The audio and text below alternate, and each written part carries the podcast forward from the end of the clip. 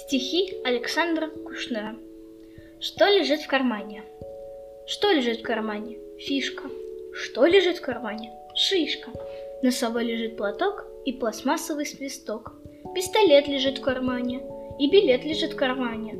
Что еще в кармане? Ручка от старинного зонта, и резинка, и тянучка, и цепочка, и слюда.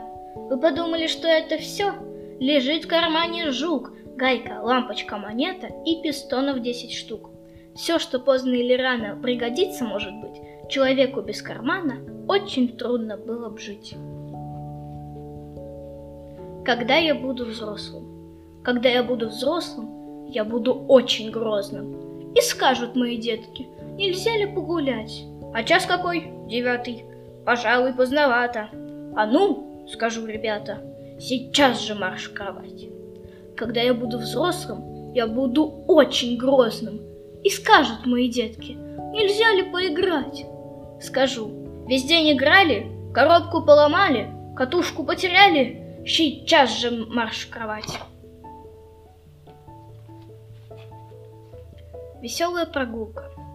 Мы пошли по переулку с дядей Колей на прогулку. Покупали пирожки, а попозже петушки, три фигурных шоколадки, два пирожных, очень сладких.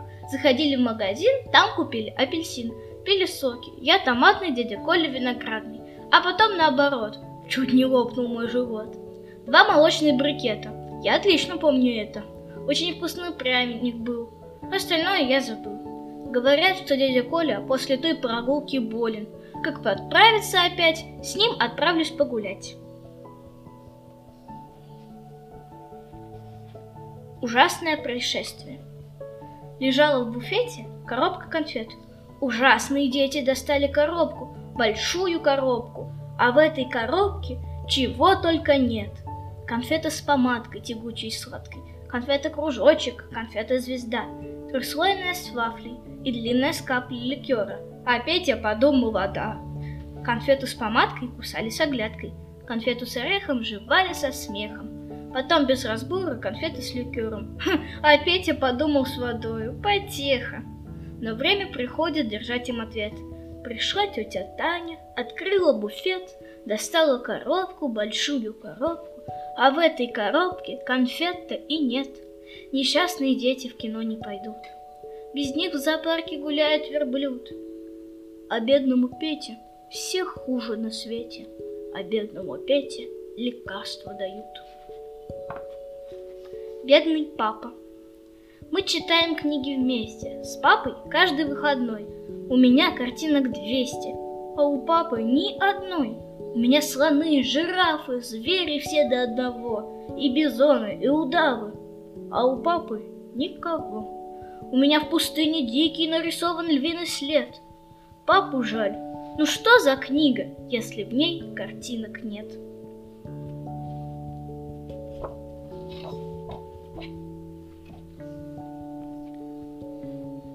Мы и иностранец Билл.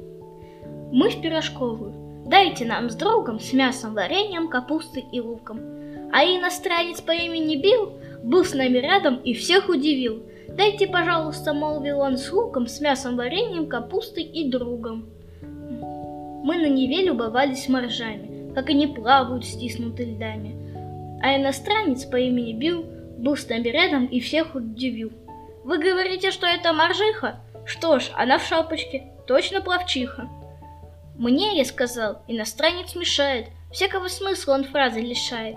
А иностранец по имени был, был с нами рядом и всех удивил. Вы же не суп, он сказал осторожно, и помешать вам никак невозможно. Был бы он наш, говорю для потехи, дал бы, пожалуй, ему на орехи. А иностранец по имени Билл был с нами рядом и всех удивил.